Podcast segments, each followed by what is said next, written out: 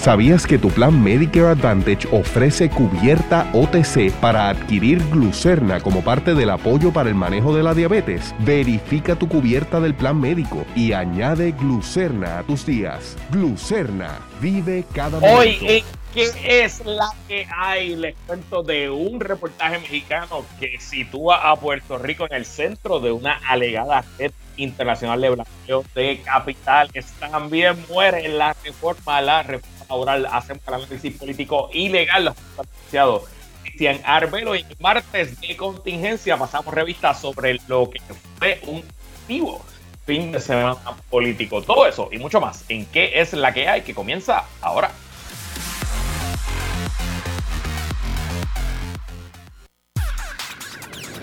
El análisis más potente y completo comienza ahora. Luis Herrero llega prendiendo fuego a los políticos y figuras que se atreven a dañar el país. Radio Isla 1320 presenta ¿Qué es la que hay? con Luis Herrero. Muy buenas tardes, bienvenidos y bienvenidas a ¿Qué es la que hay con Luis Herrero por Radio Isla 1320? Hoy es martes 7 de marzo del 2023. Estamos en vivo y en directo para todo Puerto Rico por el 1320 AM y su cadena para el mundo a través de radioisla.tv, nuestra aplicación para teléfonos Radio Isla Móvil y en facebook.com diagonal Radio Isla TV. Yo soy Luis Herrero y como siempre les invito a que me sigan en todas las redes sociales, twitter.com diagonal L Herrero facebook.com diagonal L Herrero, instagram.com diagonal L Herrero. Y recuerda que este programa lo puedes escuchar en su formato podcast, búscalo como que es la que hay en tu aplicación de podcast favorita para que me escuches cuando a ti te dé la gana. Y que es la que hay, de que vamos a hablar hoy, día 376 de la invasión rusa a Ucrania, Puerto Rico, al centro de una red internacional de blanqueo de capitales. Hmm, muerta la reforma a la reforma laboral. Hacemos el análisis político primero y luego el legal con el licenciado Cristian Arbelo. Y en el martes de contingencia pasamos revista a lo que fueron las asambleas políticas del fin de semana y cómo va quedando el cuadro de cara al 2024 junto a Esteban Gómez y Guarionex Padilla Martí. Bueno, antes de comenzar, estoy oficialmente de regreso. Como saben, el pasado viernes me sometí a una cirugía electiva para corregir mi visión, quitarme los espejuelos. Mañana tengo la cita de seguimiento con el doctor Taboa, el oftalmólogo que hizo la operación. Yo creo que ya estoy 2020, me siento brutal. Créanme decirle que una experiencia de estar casi ciego legal yo uso espejuelos desde octavo grado, así que eso es como a los 11 años, 12 años no tiene octavo grado. Eh, levantarme por la mañana, todavía agarro los espejuelos de la mesita de noche, es hábito, pero no los necesito. Eh, no estoy al 100% todavía, me da un poquito de dificultad en la computadora, la luz todavía, estoy usando unas gafas grandes ahora mismo. Eh, las únicas gafas en mi hogar que no tenían aumento, porque yo tengo unas gafas mías, pero con aumento, y les estoy cambiando los lentes, pero pues estoy usando unas gafas de mi esposa, así que me parezco un poquito como a Doña Fela. Así que si me están viendo hoy, tengo la cámara apagada porque no me interesa que me vean con mis gafas aquí. Eh, pero cada día mejorando, yo siento que ya estoy casi al otro lado de la recuperación. Mañana me contarán, pero no quiero comenzar este programa primero sin agradecer al amigo Manuel Calderón que me sustituyó el pasado viernes, hizo un excelente trabajo y también, ¿verdad? Condujo el programa con el formato típico. Tuvimos el mejor panel el viernes y espero que se hayan disfrutado el programa especial que presentamos ayer, donde Jorge Dávila y yo hicimos un análisis general del panorama político de cara al 2020 y yo creo que hicimos varias predicciones de lo que fue la asamblea del PNP. Eh, que más o menos las pegamos, ¿no? Los escenarios que discutimos de la asamblea del PNP y de lo que ocurrió en el fin de semana. Voy a hablar con Wario y con Esteban luego en el martes de contingencia, pero les quiero, antes de ir a los temas, traer un chismecito, un chismecito de que me contaron eh, de la producción de la asamblea del PNP el pasado domingo y que, ¿verdad? Como saben, Jennifer González había presentado esta asamblea como su gran momento del reto público al gobernador Pierre Luisi y eh, ella se paró allí y empezó a leer su mensaje del teleprompter y lo que me cuentan personas que estaban viendo el teleprompter a la misma vez que la comisionada residente hablaron es que al comenzar su mensaje rápido, luego de comenzar su mensaje, la comisionada empezó a improvisar el discurso y se salió por completo de lo que eran las expresiones que había preparado y que ya estaban programadas en el teleprompter, ¿no? El teleprompter es una máquina que no es eh, en tiempo real, no tiene que enviar el discurso, no es que tienes que enviarlo un día antes, pero con una o dos horas antes de tomar la tarima, porque el, técnico o la técnica intérprete la tiene que programar y ponerla en el formato específico.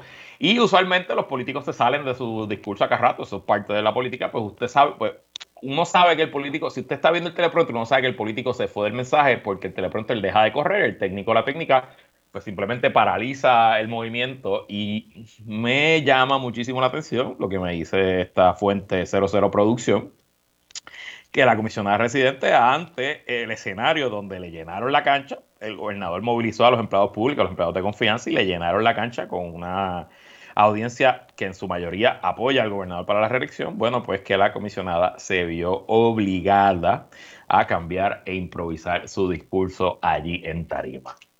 ¿Será verdad? No sé, la fuente que me lo dijo es bastante confiable, pero muy interesante todos estos detallitos. Y también otro asunto interesante que es una secuela en esta guerra entre el gobernador y la comisionada residente, es la designación oficial hoy de el licenciado Luis Dávila Pernas como el nuevo director de la oficina de Puerto Rico en Washington, mejor conocido como PRAFA por sus siglas en inglés. PRAFA, obviamente, además de ser la oficina del gobernador en Washington, Prafa tiene un rol eh, de enlace muy importante con la oficina de la Comisión Residente y ha sido así en toda su trayectoria. Eh, el gobierno de Puerto Rico, a través de Prafa, le paga ciertos eh, mm, privilegios y algunos asuntos a la Comisión Residente. Los congresistas no tienen presupuesto para choferes ni para carros oficiales, ningún congresista de los Estados Unidos, de los 456, ni senadores tampoco el Senado, excepto al liderato, al, Speaker of the House, al presidente, a los portavoces,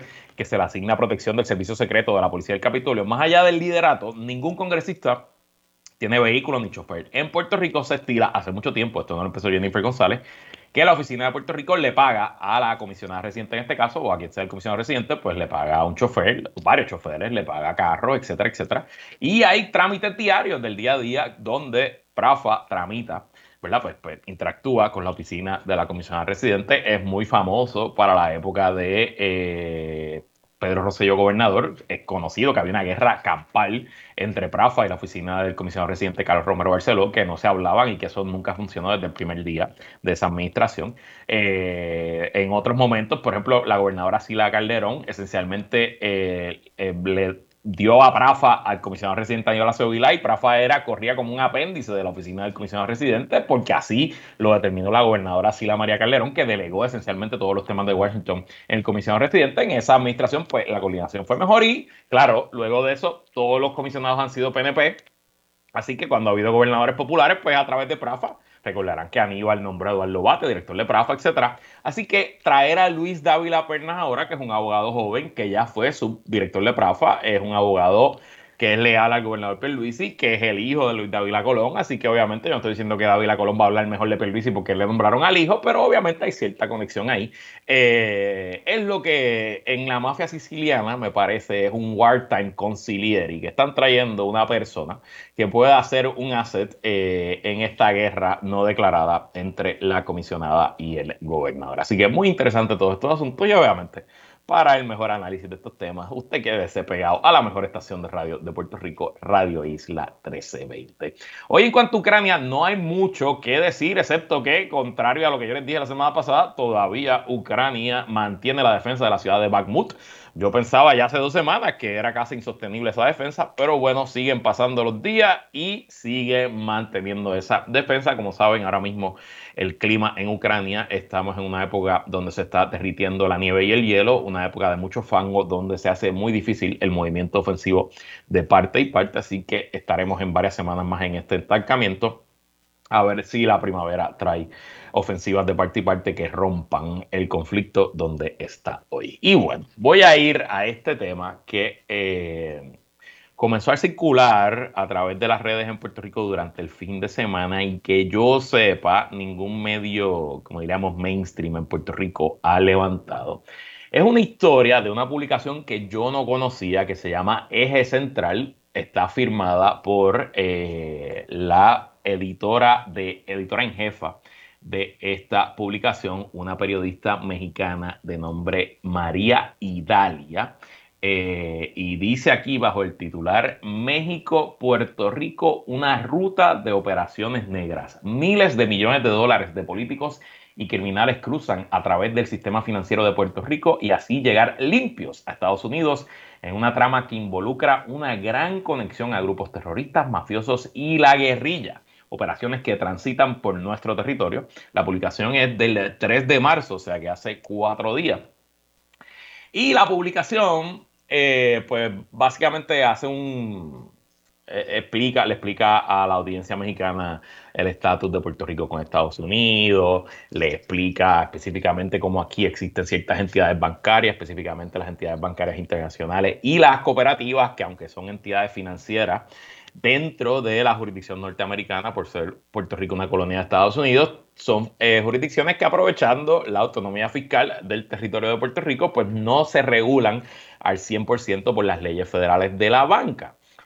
Y luego de hacer todo este recuento, eh, la periodista María Idalia dice que eh, hace unos meses el gobierno de Estados Unidos incluye básicamente todas las agencias investigativas e incluye a la CIA, según el artículo de María Idalia de Eje Central, eh, dice, esto es apenas la primera parte de la historia de dos operaciones denominadas Calle 13 y Criollos de Caguas, que tienen una dimensión que no se había conocido en las últimas décadas en el continente americano y que se expondrá en unas semanas las primeras acusaciones ante jueces estadounidenses de acuerdo con las fuentes consultadas por este periódico, para desmantelar las estructuras financieras offshore que se han montado en Puerto Rico.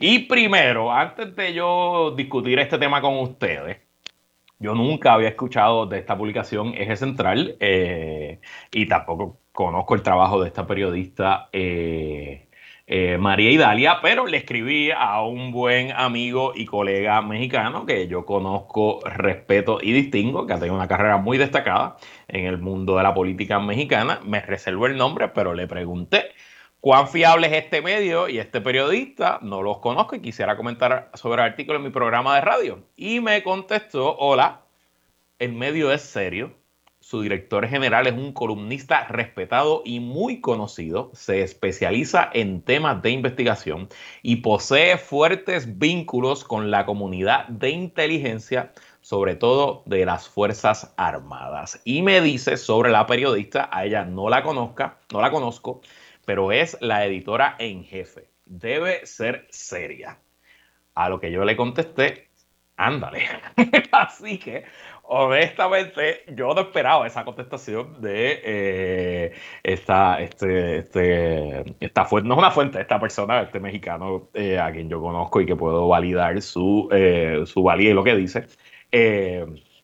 así que cuando me contestó eso dije, pues no, ahora con más razón tengo que traer este tema para la audiencia de qué es la que hay, pero esencialmente lo que dice el artículo y utilizando expresiones públicas que ha hecho la actual eh, comisionada de la Oficina para Instituciones Financieras, OSIF, eh, la licenciada Sequeira, esencialmente comienza hablando de lo que son las entidades bancarias internacionales, que son estas especies de bancos que no pueden, por ley en Puerto Rico, no pueden aceptar depósitos de ciudadanos americanos, son solo para depósitos de extranjeros, que en Puerto Rico existen más o menos entre 80 y 100 de estas entidades bancarias.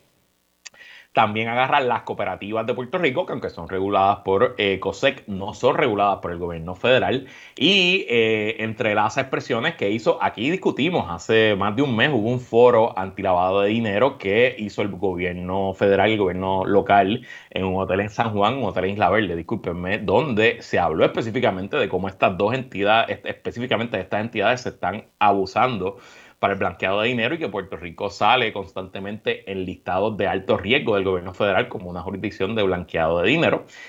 Y esencialmente eh, apuntan en todo el entramado a una figura que se ha mencionado muchísimo en Puerto Rico, una figura que ha ganado notoriedad, que es de los primeros Ley 22 que llega al país, que es este señor le nombre Fahad Gafar, que es la persona, el socio de... Eh, las empresas de John Paulson en Puerto Rico y es quien maneja los intereses de esas empresas en el país y que son dueños de múltiples hoteles, proyectos residenciales y otros asuntos. Cuando yo vi el nombre de Fahad Gafar en esa historia, incluyen hasta el pasaporte de este, de este individuo, a mí lo primero que me vino a la mente es que detrás de este asunto está el eh, venezolano acusado por corrupción en Puerto Rico y por lavado de dinero, eh, Julio Herrera Belutini. Y yo pienso eso, se me levanta, levanto bandera por ese asunto porque, como saben, en algún momento este año, Herrera Belutini junto a la exgobernadora Wanda Vázquez irán a un juicio aquí en el Tribunal Federal de San Juan eh, por corrupción. Y yo dije, bueno, Herrera Belutini, que ya en el pasado ha utilizado medios extranjeros para adelantar sus historias, historias sobre Puerto Rico, yo dije, bueno, pues esto es una movida de Herrera Belutini tratando de eh, empezar a minar la credibilidad de quien será el testigo estrella del gobierno en su caso, el señor Fajad Gafar. Sin Fajad Gafar no hay caso contra Herrera Belutini ni hay caso contra Wanda Vázquez. Y yo por ahí pensé y dije, bueno, por ahí es que va el asunto. Esto es una pedra que está tirando la defensa de Belutini. Herrera tiene abogados de altísimo perfil, abogados y debe tener un equipo de investigadores y de paralegales y de un montón de gente detrás de este asunto. Pero cuando mi compañero mexicano me escribe lo que me escribe, pues yo dije, hmm, pues quizás hay algo más detrás de todo este asunto. Obviamente yo no tengo ningún tipo de información eh, más allá de este artículo, más allá de lo que pude averiguar antes de venir al aire pero sin duda hay que hacer la nota mental de estar pendiente de estos asuntos. No es común, no es típico que un medio mexicano escriba sobre Puerto Rico. Es una historia bastante larga, bastante fundamentada. Se habla de montones de intereses que están blanqueando dinero en Puerto Rico. Se habla de los carteles de la droga, obviamente, pero se habla del gobierno venezolano, se habla del gobierno de Irán, se habla de la guerrilla, se habla de nuevo, suena fantasioso, ojalá sea fantasioso, ojalá sea la agenda de alguien en particular, pero hay que echarle el ojo porque estas cosas no pasan así, porque sí. Y bueno, cambiando de tema, el viernes en la noche, cuando ya usted había terminado su jornada laboral, se publicó la decisión de la jueza Taylor Swain que mató, tiró al traste la reforma a la reforma laboral que fue aprobada el pasado verano por la legislatura y convertida en ley por el gobernador de Puerto Rico. La decisión de la jueza Taylor Swain no entra en los méritos de la reforma, no dice si es mejor o peor, ni siquiera dice que si la reforma era buena o mala contra la eh, para la economía del país. Simplemente dice el gobierno de Puerto Rico, el ejecutivo decidió no justificar, no fundamentar la ley, no hizo los estudios económicos que le probaran al tribunal que eh, la reforma cumplía con el plan fiscal y con promesa y bueno, al dejar a la juez sin manera de tomar una decisión, sin evidencia en récord para ella decidir, pues hizo lo que le pidió la Junta y lo que le pidieron todos los intereses privados que están detrás de esta decisión, que fue invalidar la reforma a la reforma laboral. Y nuevamente, nuestros héroes empresarios, que mira que mucho gritan. ¿Se acuerdan el jueves que yo les conté aquí que está la economía de Puerto Rico en su mejor momento y le leí todos los indicadores positivos y cómo las ganancias de las empresas están en tiempo récord, cómo las ganancias de los bancos están en un punto récord, cómo el desempleo está en el punto más bajo? Pues aún así, con todo y eso, los empresarios y empresarias héroes de este país decidieron que quitar beneficio es mejor que darlo. Y lo peor es que ahora se habla de que hay algunas empresas que buscarán recobrar los beneficios que pagaron bajo la reforma a la reforma que dejó de existir. Y antes de entrar al análisis legal, que tenemos al licenciado Albelo en línea, yo solamente le voy a hacer un, le voy a dar un consejo a los empleados y empleadas de empresas privadas que pudieran verse afectados hoy. Si usted trabaja para una empresa, y lo digo como dueño de negocio, que le va a quitar el dinero que ya le pagó, es tiempo de poner al día su resumen y buscar otras oportunidades. La economía de Estados Unidos y la de Puerto Rico sobre todo. Como no ha estado probablemente en nuestra vida, en mi vida, yo tengo 39 años, el balance está por primera vez a favor de los empleados. Hay más ofertas de empleo que nunca antes. El desempleo en Puerto Rico está en su nivel más bajo desde que se lleva la estadística. Si ha habido un momento para que usted busque otro trabajo, es ahora. Recuerde que usted a su empresa, lo que le debe, si la lealtad a su empresa es en sus ocho horas de trabajo, usted cumpla sus tareas, pero recuerde que la lealtad es de dos caminos Y si un patrono hoy decide quitarle de su bolsillo dinero para echárselo en su bolsillo, porque sepa que un patrono que pagó un millón de dólares en bono de Navidad en diciembre, si los va a recobrar ahora, ese millón de dólares no va a regresar a la empresa, ese millón de dólares va directo para el bolsillo del patrono, porque ya ese patrono ahora en marzo está operando en el presupuesto de este año, ya lo que fue el 2022, ya eso pasó, así que cualquier dinerito extra que entre del 2022, ese dinerito va directo para el bolsillo del dueño. Así que agúcese porque a, usted no tiene que estar donde no le hacen placentero estar. Y bueno, vamos ahora al análisis legal de lo que ocurrió. Le damos la bienvenida por primera vez y espero que no sea la última al abogado laboral y buen amigo y fanático de los cangrejeros de Santurce, licenciado Cristian Arbelo, que es la que hay, Cristian. Saludos, saludo Luis y saludo a la gente que nos escucha a través de Radio Isla. Bueno, licenciado, obviamente usted se dedica a estos temas laborales, tendrá docenas de clientes que estarán explotando el email y el teléfono desde el viernes en la noche, pero te pregunto, ¿te esperabas esta decisión de la juez Taylor Swain? Sí, sí, de, nosotros, nosotros, obviamente nosotros le habíamos dicho a los clientes que podían pasar las dos cosas, de que podía pasar de que pues, la declararan nula a inicio o que pues declararán válida la, la, la, la, la ley.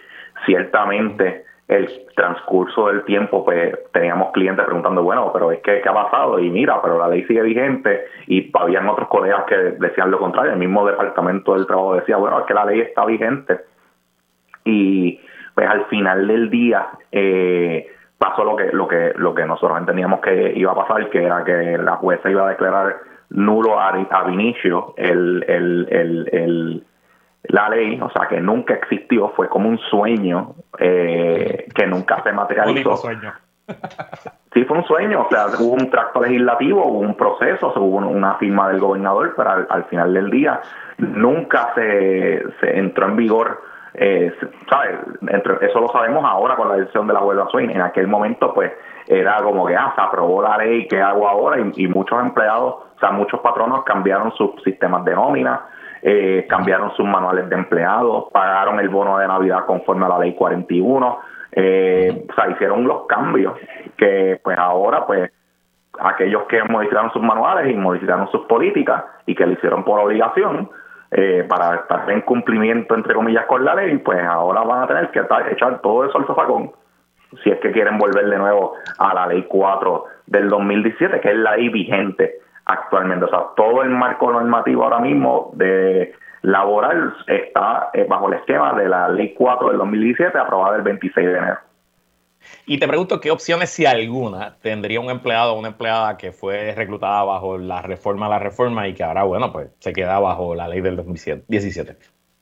Bueno, ahora eh, eh, cambia todo, porque por ejemplo, mira, aquí hubo empleados que a lo mejor fueron despedidos eh, por dar un ejemplo, y el término se vencía con la reforma, eh, o sea, el término, el término prescriptivo para reclamar, pues dijeron, ah, espérate, se aprobó la ley 42, eh, yo tengo más tiempo ahora, ahora tengo tres años para poder reclamar. Pues no, ya se les fue, esa, esa declaración dijo, pues no, tenías que hacerlo dentro del año y si se, se venció durante el periodo que estaba vigente, entre comillas, la ley, pues ya sabes que te quedaste desprovisto de esa de esa acción legal. Eh, lo mismo como en el periodo probatorio, pues ahora ya sabes que, ah, cumplí los tres meses, no, no cumpliste los tres meses, eh, tienes que cumplir los nueve o los doce, dependiendo si eres exento o no exento. O sea que cambia, cambia un sinnúmero de cosas. Eh, por ejemplo, la, la, ya el empleado, pues, si quiere tener el bono de Navidad, pues no, tiene que trabajar las, las 1.350 horas mi recomendación a los empleados es que no presuman nada, que no los cojan de sorpresa de, pues, que pueda pasar. Mire, hable con, hable con su patrono y mira a ver qué, qué es lo que, lo que, lo que está pasando y cómo la empresa va a tomar, va a tomar, va a tomar, va a proceder. Hoy la delegación del Partido Popular en la Cámara presentó la legislación, esencialmente el mismo proyecto que fue aprobado y derogado por, por la jueza Taylor Swain. ¿Qué efecto tiene alguno si se volviera a convertir en ley un proyecto igual? Antes de llegar a eso, déjame echar para porque una de las cosas que quiero aclarar es lo que tienen que hacer los patronos. Los patronos, los que no modificaron nada, sistema de nómina manuales, actúen business as usual. Ahora, los que sí a los que sí modificaron, pues tienen que hacer un proceso de introspección y ver pues si mantienen esos beneficios, si los modifican, pero si los van a si los van a modificar de nuevo para la ley 4, tienen que notificarlo para que el empleado se entere y no diga, pues no, le diga después que tú no me notificaste nunca. O sea, que tienen tienen que hacer el proceso de, de, de como si fuesen a cambiar una política o un manual. Eh, y tiene que ser de la misma forma en que se modificó respecto a la legislación del partido desde lo que hizo, lo hicieron de presentar un nuevo proyecto de ley. Mira, yo, yo, sabe, yo pienso que todo, todo, todos tenemos que reconocer que hay una junta, que hay una jueza y que hay que no venderle sueños. O sea, yo sé que el, discurso lucha así, entrega, no vende. Y más cuando tienes, por ejemplo, los partidos emergentes, yo, yo lo sé. Pero hay que yo pienso que, que, hay que ser realista y decir, bueno, ¿hasta qué punto yo puedo llegar? A lo mejor una alternativa puede ser el proyecto que había propuesto Pierluisi a un inicio cuando se estaba discutiendo el proyecto de la reforma. No estoy diciendo que esa sea la alternativa, pero yo pienso que ahora mismo hay mucho empleado que no sabe el efecto que tiene la decisión de la Huelga Swain. Se quedó en que, mira, todavía sigue la ley 41 aprobada. Eh, bueno, pues ya veremos. Obviamente, situación complicada para los empleados, situación complicada para los patronos y eh, situación complicada para el país. Es una situación bien complicada porque le, cuesta, le cuesta a los patronos y le causa falsas ilusiones a los empleados. Así mismo Bueno, licenciado Cristian Albelo, gracias por estar aquí. Un abrazo, cuídese. Bueno, nosotros vamos a una pausa y regresamos con el martes de contingencia en que la que el manejo de diabetes comienza con una buena nutrición. Glucerna está diseñado con Carb Steady, una mezcla única de carbohidratos de digestión lenta para ayudar a minimizar el azúcar en la sangre, ideal para sustituir una merienda o comida no saludable. Entramos en aguas profundas con Guarionex Padilla Martí y Esteban Gómez Geo. Esto es Martes de Contingencia. Así mismo es como todos los martes conversamos con los integrantes del podcast Plan de Contingencia. Por ahí está comprándose un café Esteban Gomejeo, que es la que hay, Esteban. Saludos a Wario, saludos a Luis, a todos y todas los que nos escuchan. Por primera vez no estoy en un carro montado en un tapón a las 5 y 20 de la tarde. Ah, para que tú ¿Eso es progreso o eso es que te, eso es que te atrasaste? Eso es orden, progreso y study darks. No, no, no, me voy a comprar un cafecito por aquí, este tú sabes. Pues de eso hablaremos ya mismito también con nosotros, Guario de Expadilla Martí, que es la que hay, Guario. Guario, ¿estás por ahí? Gracias. Guario. Bueno, yo sé que está conectado, pero no sé si nos está escuchando. Ahí está. Wario, ¿me escucha? Te escucho. Ahora, ¿cómo está? ¿Qué es la que hay? Que la calle Herrero, saludos Esteban y aprovechando para invitar a los radioescuchas del área oeste para que en el mes de la, de la afrodescendencia pasen por la exposición Mujeres Libertarias que se inaugurará este domingo 12 eh, a partir de las 2 de la tarde en el Museo de los Próceres en Cabo Rojo, así que ya lo saben. Buenísimo, pues bueno saberlo. Y oye, tráeme, pásame por fuera del aire contacto de alguien de la exposición para traerle el programa y entrevistarnos. Ah, pues perfecto, sí. Vamos a hacerlo. Bueno, y antes de comenzar, quiero enviarle de parte de nosotros tres un saludo muy especial a una radio escucha que nos escucha desde bien lejos, desde el estado de Wyoming, en los Estados Unidos. Se trata de María Adarich, que nos dice que su segmento favorito es el martes de contingencia. Así que saludos a María y qué bueno, espero que nos esté escuchando desde allá de Wyoming y que no haga tanto, tanto frío.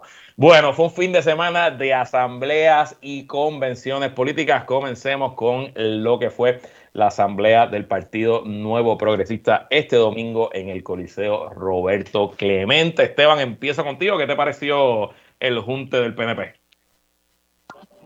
Fue todo lo que yo sabía que iba a hacer y más. Un papelón pintoresco, este flexioneo de, musculatura, ¿verdad? Y wow, hasta luchas sectarias, a puño y pata y empujón y todo. Increíble. Eh, mira. Lo único que faltó fue una, una fuercita de choque. Nos, nos, faltó un poquito de eso, que hubiera que llamar a la policía en algún momento.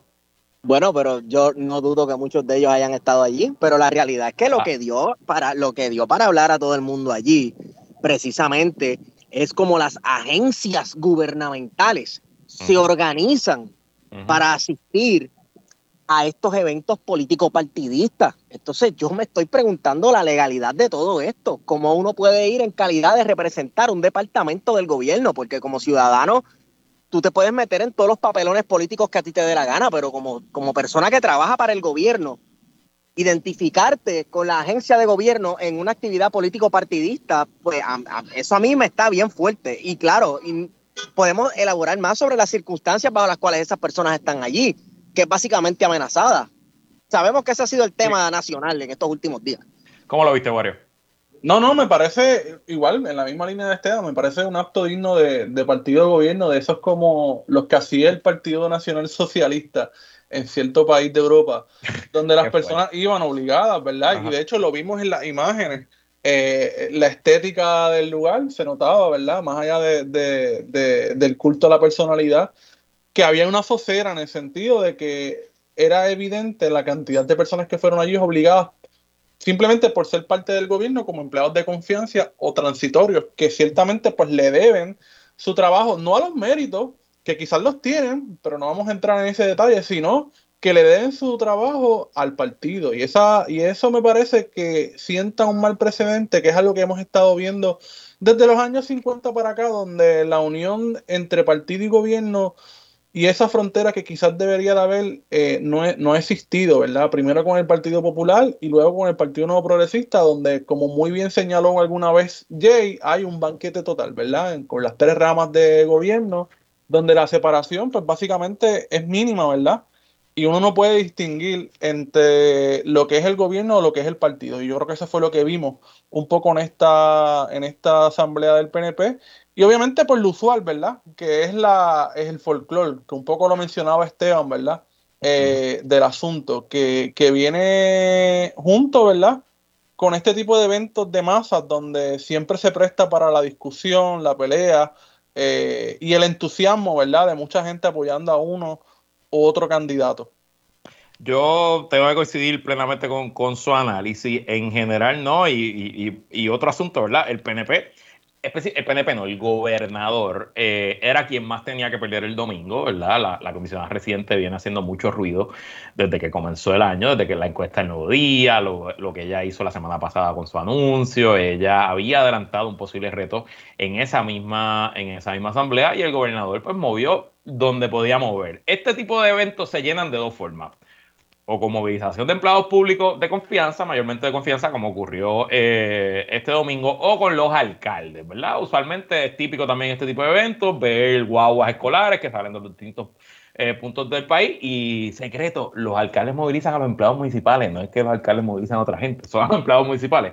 Eh, y claro, pues el gobernador Pierluisi no necesariamente tiene el favor de todos los alcaldes, así que pues él decidió irse por donde se tuvo, por donde se le hacía más fácil que es por donde él es el patrono, él es el jefe de toda esa gente. Y en cierto sentido me cuentan que había hasta, no sé si conocen la aplicación Eventbrite, que es una aplicación para eventos, que había listas de que los empleados tenían que check-in, de que tenían que demostrar que estaban en el coliseo, dejando saber...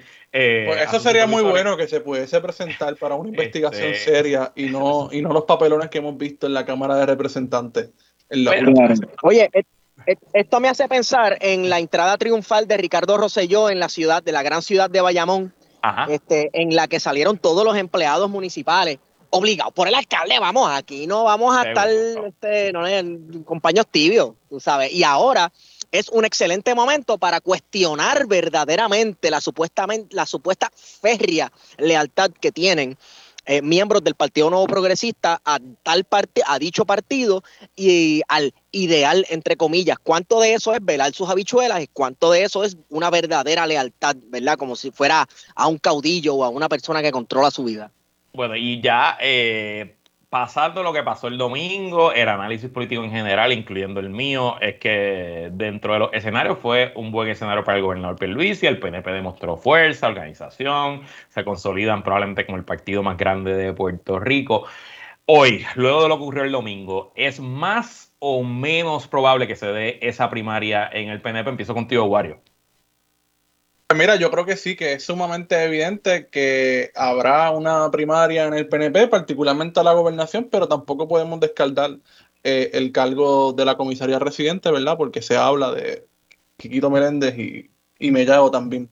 Con aspiraciones para eso. Hay como ocho candidatos. Eh, súmale a Quiquito a el senador William Villafañe, el ex director de Prafa Carlos Mercadel, y quién sabe más quién está mirando por ahí. Mellado, ¿no? Había, Mellado, el secretario de salud, habló también. Este, Todos unos bacalaos probados, pero vamos. Quiquito aparente siempre quiere correr para ese puesto, al final se quita, pero él siempre, siempre. ¿Cómo lo ves tú? ¿Más o menos probable, Esteban? más probable, definitivamente. Incluso eh, hubo una gran ausencia de los mismos empleados públicos que ya en un momento dado el gobernador se veía hasta ronco y cansado dando su discurso, gritando, ¿verdad? Y la cámara da la vuelta y se había ido bastante gente para cuando sale eh, eh, el gobernador a hablar. Así que, no sé, a mí me parece que no hay otro paso lógico para Jennifer González que no sea retar al incumbente en primarias. Yo no sé, voy a, voy a diferir un poco de ustedes. Yo creo que el mensaje que mandó el gobernador el domingo es que no está muerto. Eh, le mandó un mensaje también a la comisionada residente dejando claro que ella no controla al PNP como quizás ella y sus allegados pensaban. No sé si escucharon al principio del programa que una fuente de la producción me dijo que la comisionada residente se salió por completo de su discurso que estaba en el teleprompter e improvisó un discurso esencialmente en la tarima, eh, un poco quizás en reacción a lo que, a lo que era el público. Honestamente, eh, y esto es malo para los que tenemos programas de radio de análisis político, pero revirtiendo a lo que ha sido las actuaciones de Jennifer González siempre. Ella ha sonado como candidata a la gobernación esencialmente desde el 2016, en el verano del 2019. Ella misma, luego de pedir la renuncia al gobernador, se ofreció como potencial gobernadora, pero al final no lo persiguió. En el 2020 no aspiró, pudiendo aspirar. No me extrañaría si en algún momento, en septiembre, octubre, ella hace una encuesta, mira el escenario y decide regresar a la reelección por Washington. Pero eso implica que el gobernador no va a tener crisis, no va a cometer errores, que no se le van a secar sus ingresos eh, de aquí a, ese, a esa fecha. Y lo cierto es que las radicaciones abren el primero de diciembre y falta un mundo de aquí a esa fecha.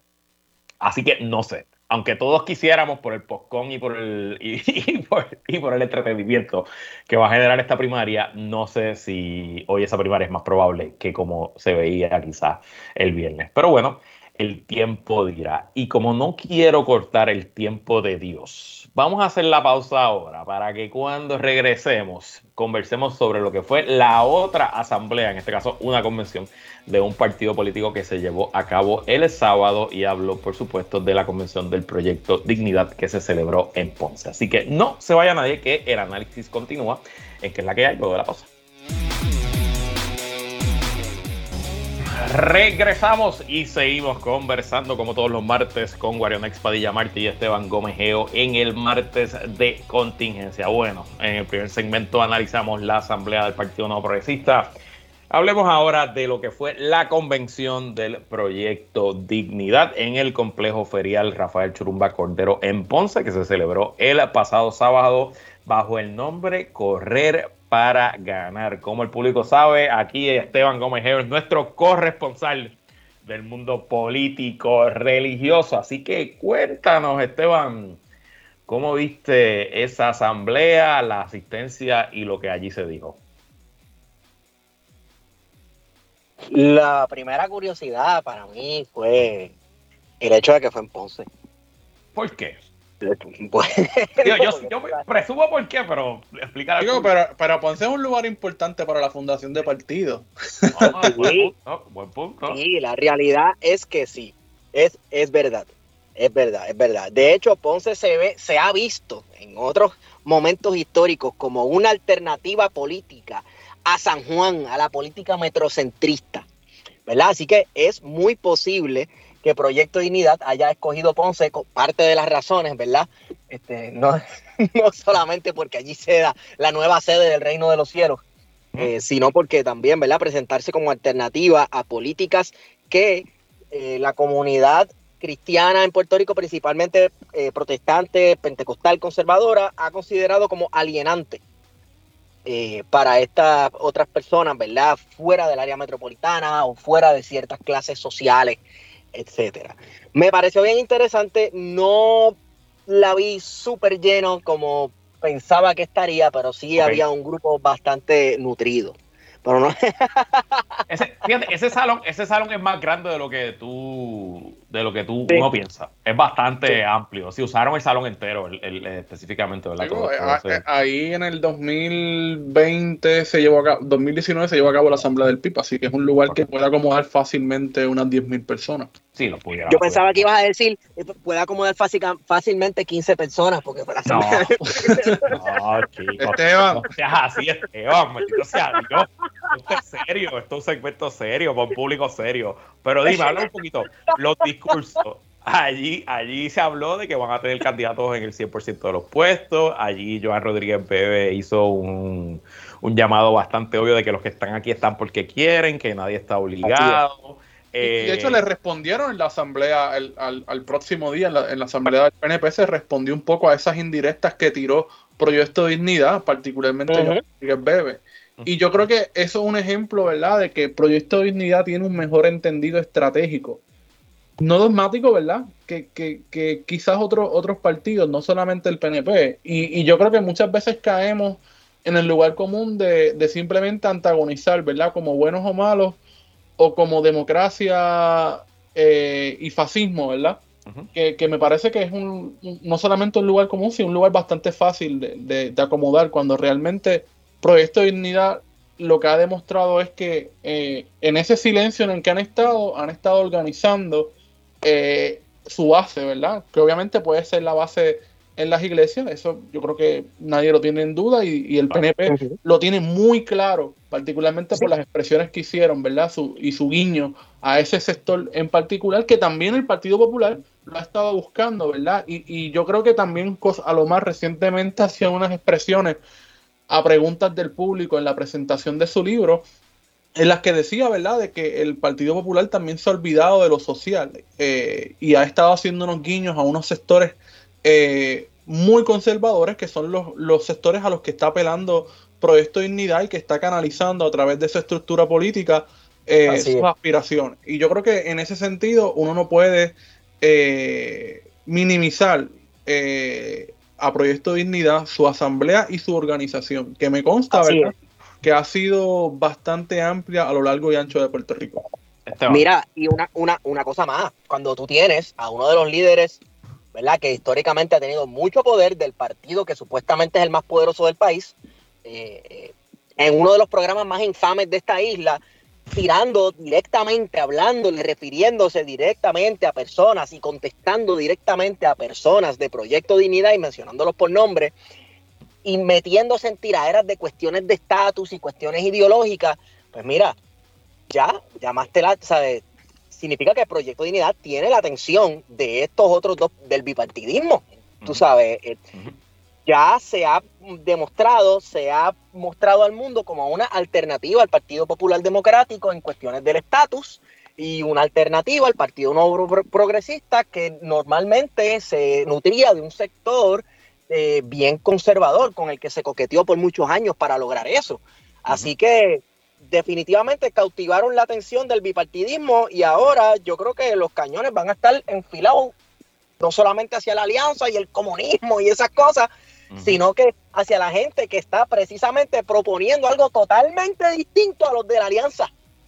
El, es, obvio, es, obvio, eh, que para el PNP eh, dignidad representa una amenaza mucho mayor que la alianza o que incluso el Partido Popular. Si vemos los discursos, sobre todo el discurso de Tomás Rivera Chats, que yo creo que es el, el id, ¿verdad?, del PNP. Cuando uno escucha a Tomás Rivera Chats hablando, uno debe pensar que ahí está escuchando al al, al, PNP más, más real, ¿verdad? El PNP más genuino a lo que representa ser de, la base dura de ese partido pues evidentemente la preocupación es mucho. Ellos saben que sus votos no están en la Alianza Patria. Ellos saben que votos de la Alianza Patria no son votos que está perdiendo el Partido No Progresista, que sin embargo el Proyecto de Unidad sí representa ese reto. Y bueno, pues esta elección se contestará la pregunta que ya se contestó una vez en la historia democrática, entre comillas, de Puerto Rico, ¿verdad? Que hubo un reto de la Iglesia Católica en ese momento contra en, eh, la hegemonía del Partido Popular de Luis Muñoz Marín en, su, en los 60 y en aquel momento el poder de Muñoz pudo más que el poder de Dios.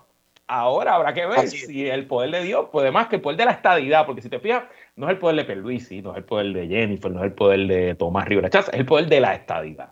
Eh, y por eso, y, quedó genial, el tipo es bueno, que Tomás Rivera Chávez dijo, la verdadera dignidad está en la estadidad. Así que interesante. Y bueno, nos quedan dos minutos. Ya el PPD tuvo su evento, Dignidad tuvo su evento, el PNP tuvo su evento. Cuando la Alianza Patria tendrá el suyo, presumimos que en algún momento habrá una asamblea para ratificar o para presentar a los candidatos. ¿Qué está pasando en ese lado de nuestra política boricua, Esteban? Mira, yo no tengo la menor idea. Eso es una buena pregunta, si va a haber una, asamblea conjunta y también quiero saber si se van a quedar a los puños también para tirar fotos y tomar video. tú, quieres folclore, ¿verdad? Sí, folclore. Con, música de Chayanne. Ajá. Eso es así. Eso es así. No, no, no, para ser honesto, eh, yo me parece que sería muy bueno hacer una asamblea conjunta. Eh, para no necesariamente una más como algo simbólico que para flexionar mollero para ver cuánta gente se aparece allí, porque vamos, no creo que eso vaya a funcionar. Pero eh, desconozco si hay planes de oficializarlo a través de una asamblea, a través de algo, no es que yo sepa, yo no he visto nada.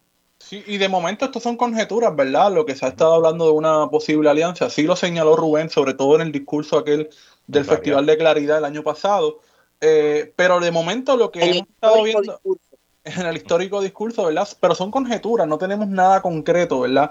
Eh, y yo creo que la posibilidad de esa alianza sí, es verdad. Puede ser que esté, que, esté a punto de caramelo, pero la realidad es que tiene que montarse eh, fuera del metrocentrismo, ¿verdad?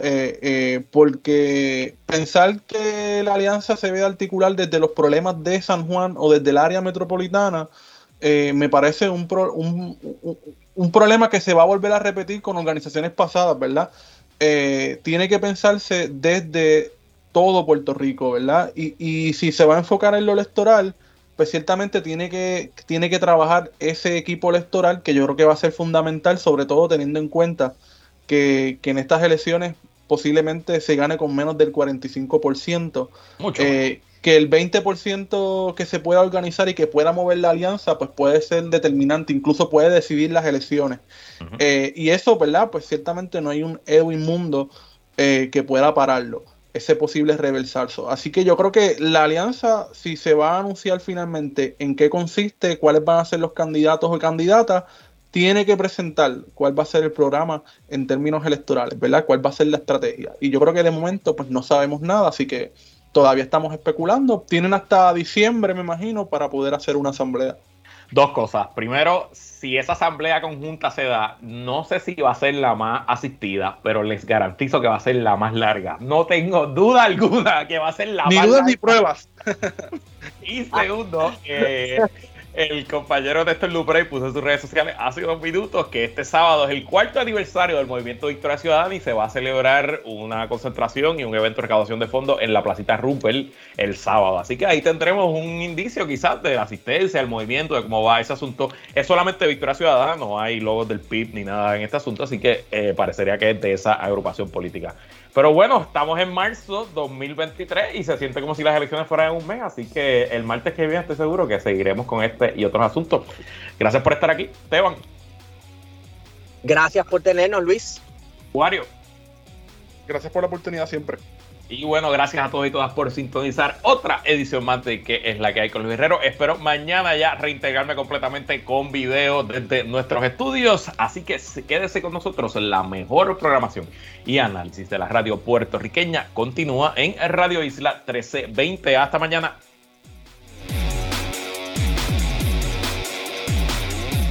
¿Sabías que tu plan Medicare Advantage ofrece cubierta OTC para adquirir glucerna como parte del apoyo para el manejo de la diabetes? Verifica tu cubierta del plan médico y añade glucerna a tus días. Glucerna, vive cada momento.